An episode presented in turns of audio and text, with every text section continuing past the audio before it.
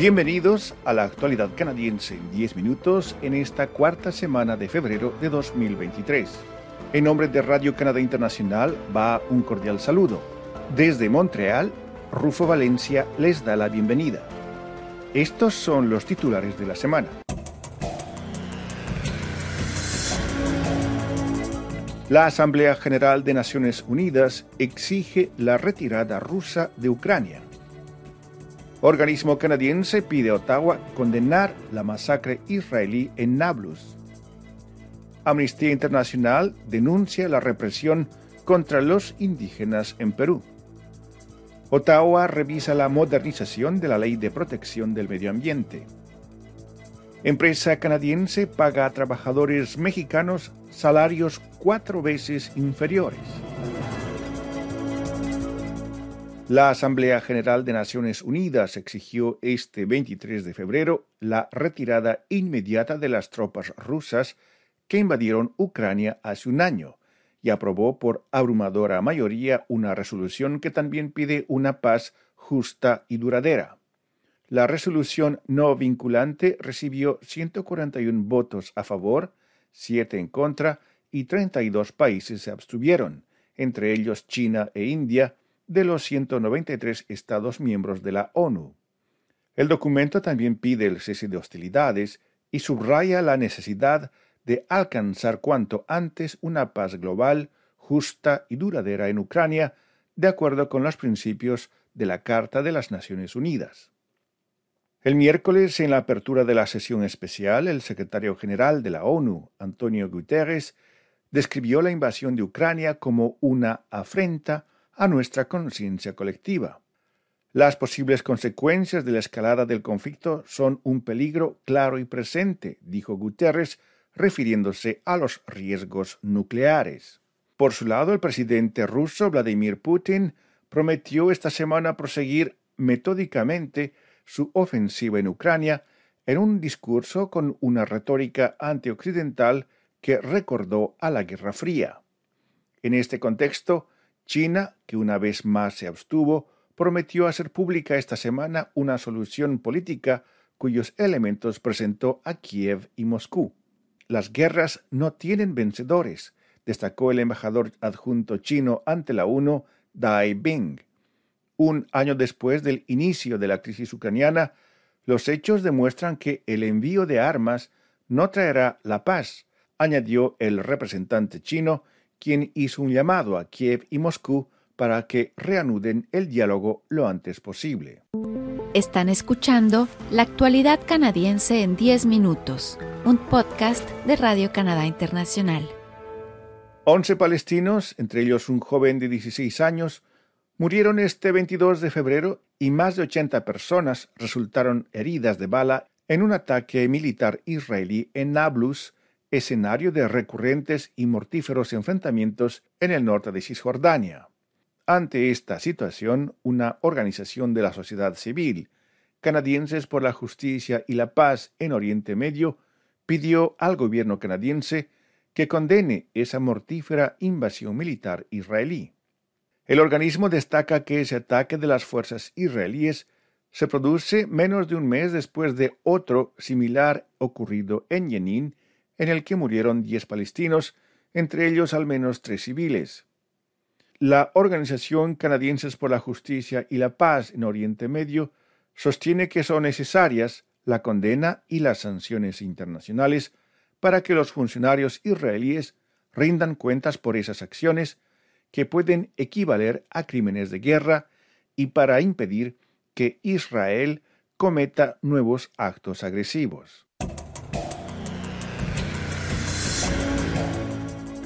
Según los primeros resultados de una investigación llevada a cabo por el Organismo de Protección de los Derechos Humanos Amnistía Internacional, las autoridades peruanas han utilizado medios ilegales para reprimir las manifestaciones que han tenido lugar en ese país desde la destitución del presidente Pedro Castillo el pasado mes de diciembre.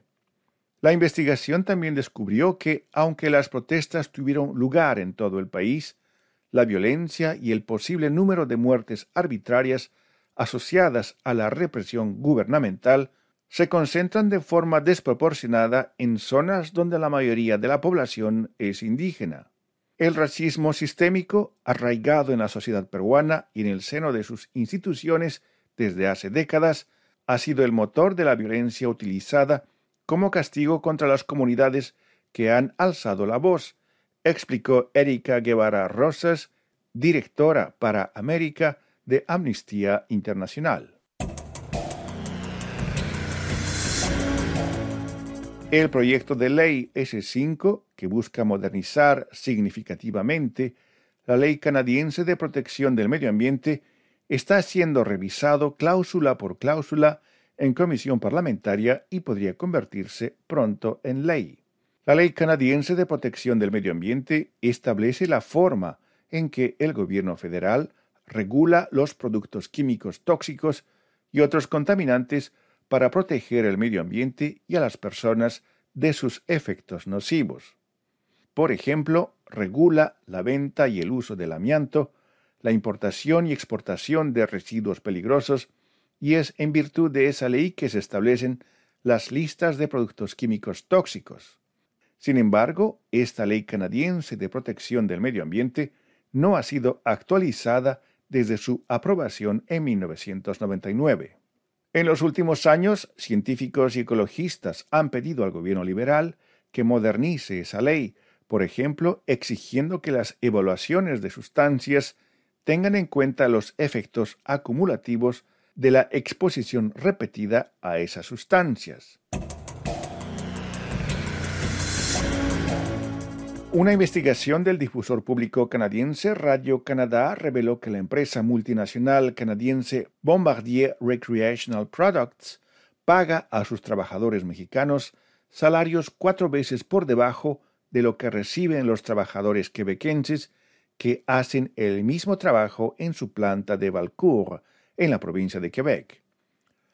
Los documentos de pago de salarios obtenidos por Radio Canadá muestran que la remuneración que reciben los trabajadores extranjeros está inclusive por debajo del salario mínimo legal en la provincia de Quebec y se paga además en pesos mexicanos. La empresa alegó que dado que los trabajadores mexicanos son alojados y alimentados por la empresa, su salario es reducido en un 60% para ser justos con sus colegas quebequenses. Para hacer frente a la escasez de mano de obra, la empresa BRP trasladó en los últimos meses a más de 160 empleados de sus plantas de Querétaro y Ciudad Juárez, en México, para que vengan a trabajar a su fábrica en Vancouver, en Canadá. Por una semana de 40 horas, la empresa BRP le pagaba a un trabajador mexicano un salario bruto básico de unos 225 dólares, mientras que un trabajador canadiense que realizaba las mismas tareas que sus colegas mexicanos recibía un salario de 920 dólares por semana. A continuación, nuestra colega Paloma Martínez nos da más detalles sobre los temas que llamaron su atención esta semana. Bienvenida, Paloma. Hola, ¿qué tal, Rufo y queridos oyentes? Esta semana los reportajes que les presentamos tienen que ver con el mes de la historia negra en Canadá que termina este 28 de febrero, particularmente sobre la comunidad afro-latina en este país.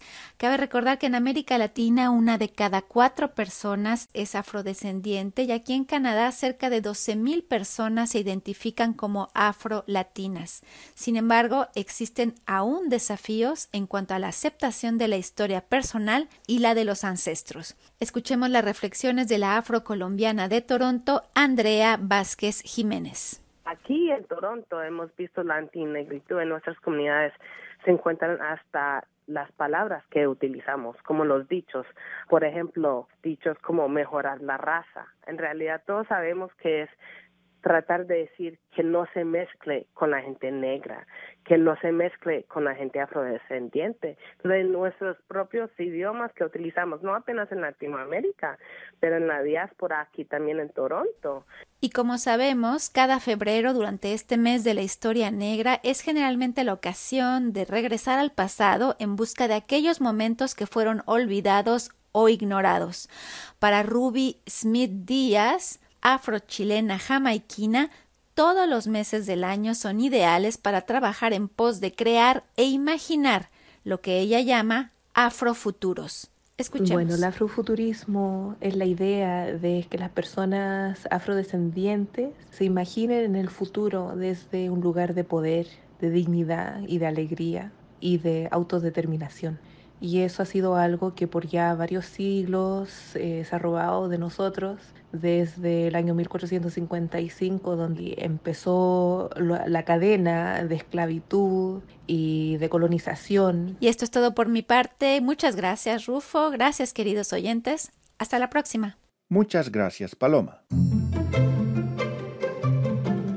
Aquí llegamos al final de la actualidad canadiense en 10 minutos, un podcast semanal de Radio Canadá Internacional. Desde Montreal, Canadá, Rufo Valencia les agradece por su atención y será hasta la próxima semana.